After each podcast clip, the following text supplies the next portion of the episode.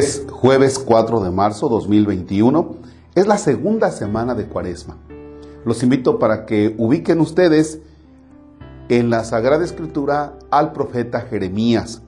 Es el capítulo 17, versículos del 5 al 10. En el nombre del Padre y del Hijo y del Espíritu Santo. Esto dice el Señor. Maldito el hombre que confía en el hombre, que en él pone su fuerza y aparta del Señor su corazón. Será como un cardo en la estepa que nunca disfrutará de la lluvia. Vivirá en la aridez del desierto, en una tierra salobre e inhabitable. Bendito el hombre que confía en el Señor y en él pone su esperanza. Será como un árbol plantado junto al agua que hunde en la corriente sus raíces cuando llegue el calor, no lo sentirá y sus hojas se conservarán siempre verdes. En año de sequía no se marchitará ni dejará de dar frutos. El corazón del hombre es la cosa más traicionera y difícil de curar. ¿Quién lo podrá entender? Yo, el Señor, sondeo la mente y penetro el corazón para dar a cada uno según sus acciones según el fruto de sus obras. Palabra de Dios. Te alabamos, Señor. Fíjense bien, estaba por decirles que meditáramos el Evangelio de nuestro Señor Jesucristo que escribe San Lucas, concretamente el capítulo 16, versículos del 19 al 31, que para hoy está muy interesante, es lo que propone la liturgia de la iglesia para la Eucaristía. Pero vi la lectura del profeta Jeremías y dije, nos vamos sobre esta. ¿Por qué? Porque precisamente hoy cumplimos dos años, dos años de este canal de YouTube. Y cuando dice, maldito el hombre que confía en el hombre, que en él pone su fuerza y aparta del Señor su corazón, precisamente es mirarse en estos dos años de caminar. Y no crean, a veces está la tentacioncita así como que, como de que grabas y, mirar cuántos suscriptores van y de pronto te encuentras a alguien que te dice, bien, eh, bien, subiendo como la espuma. Y tú te la comienzas a creer ahí como que de estrellita, ¿no? O que las personas te encuentran y te dicen, es que yo lo veo a usted en los videos. Y entonces corre el riesgo el padre Marcos, porque a final de cuentas es el que aparece en la cámara, de empezar a, a inflarse. Y no solamente por lo panzoncito, ¿verdad? Sino la soberbia y algunas otras cositas. Fíjense que con cierta, así, no sé, soberbia, tomamos hace un año la pandemia porque decíamos, ah, nosotros ya traemos un año trabajando ya los videos, ¿no? Y no. O sea, realmente esto es de Dios. Eh, que el hacer los videos, que el llevar las oraciones a ustedes, y ahora no solo por YouTube, sino que también a través de Spotify. O sea, pídanle a Dios mucho por, por el Padre y por los que están aquí en el equipo, de que no lo hagamos con otra finalidad, sino la de realmente eh, llevar el anuncio del Evangelio y una palabra esperanzadora. ¿no? Concretamente, eh, Jorge no recibe un sueldo como tal, sino algo para los pasajes, ¿no?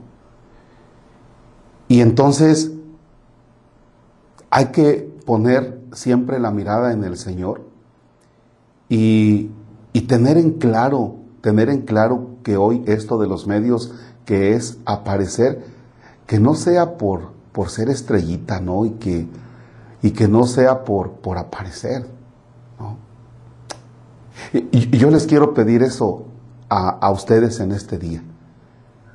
Que, que el Padre Marcos tenga siempre en claro que si Dios le dio determinadas cualidades, que no sea sino para llevar el anuncio para gloria de Dios, pero no por otra cosa.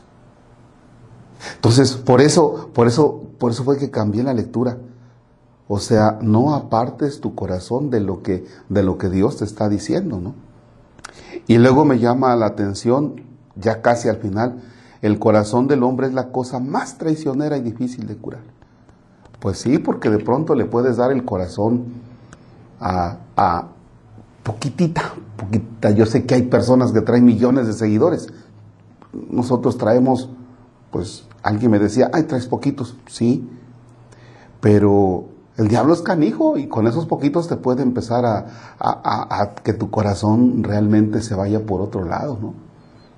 El corazón, dice, es la cosa más traicionera. Ve, yo, yo quería compartirles esto, ¿eh? Quería compartirles esto. También a través de los videos, ustedes me han ido conociendo y han ido conociendo también el territorio parroquial en el que ahora estoy, van conociendo los proyectos, pero pídanle a Dios que, que no se me olvide el por qué estamos llevando esto, que no lo hagamos con ninguna otra finalidad, sino la de llevar un mensaje de esperanza, el anuncio del reino.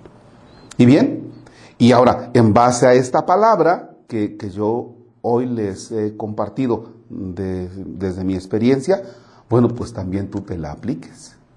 ¿Qué es la cuaresma? La cuaresma es el momento de revisar, ¿sí? Momento para revisar si las acciones de todos los días son un constante confiar en mí. O sea, si eres empresario, si eres taxista, si eres médico, si eres campesino, ah, no, es que, es que se va a dar mi cosecha porque yo soy el mejor campesino de la región. ¿No? Ah, eh, mi finca, mi campo, si es el mejor, ah, el de estos ni sirve. ¿No? Y los proyectos, pues ponerlos en la presencia de Dios. Porque de lo contrario, si confiamos en nosotros, en nuestras capacidades, ¿no? O sea, chéquense nada más quienes han tenido la experiencia, si usted, si usted ha tenido la experiencia de cuando has confiado solamente en tus capacidades, te apartas fácil de Dios. No te vayas a poner a decir, ah, sí es cierto, eso le pasó a fulano. No, no, no, no te pongas a juzgar. O sea, se trata de un espejito. Yo estoy confiando en Dios o los proyectos los llevo en, en mis propias fuerzas, en mi dinero, en mis capacidades que la cuaresma sirva para eso, para bajarle y que realmente digamos, este proyecto, esta vida, todo lo que tengo es de Dios y Él es el que me va empujando. Sí, con mis fuerzas, claro que sí, tampoco vamos a entrar en el ser acomplejados, pero siempre teniendo como punto de referencia a Dios y que tu corazón no te traicione. Padre nuestro que estás en el cielo, santificado sea tu nombre. Venga a nosotros tu reino, hágase tu voluntad en la tierra como en el cielo. Danos hoy nuestro pan de cada día, perdona nuestras ofensas como también nosotros perdonamos a los que nos ofenden. No nos dejes caer en tentación y líbranos del mal. El Señor esté con ustedes. La bendición de Dios Todopoderoso, Padre, Hijo y Espíritu Santo, descienda sobre ustedes y permanezca para siempre. Amén. Gracias a todos los que han tenido que ver con este proyecto desde sus inicios. Gracias, gracias a todos. Gracias Jorge por estar aquí siempre. Y bueno, pues que Dios te bendiga y te recompense con la vida eterna. Y bueno, pues gracias a mi manager. ¿Quién es mi manager? Mi manager es mi papá que siempre me está regañando, siempre me está diciendo, oye, este, no te viste bien a levantar las manos en el Padre Nuestro, oye, está bien los videos, pero ojalá tu vida realmente sea coherente con los videos. Pa, muchas gracias, me sirve eso de mucho. Gracias.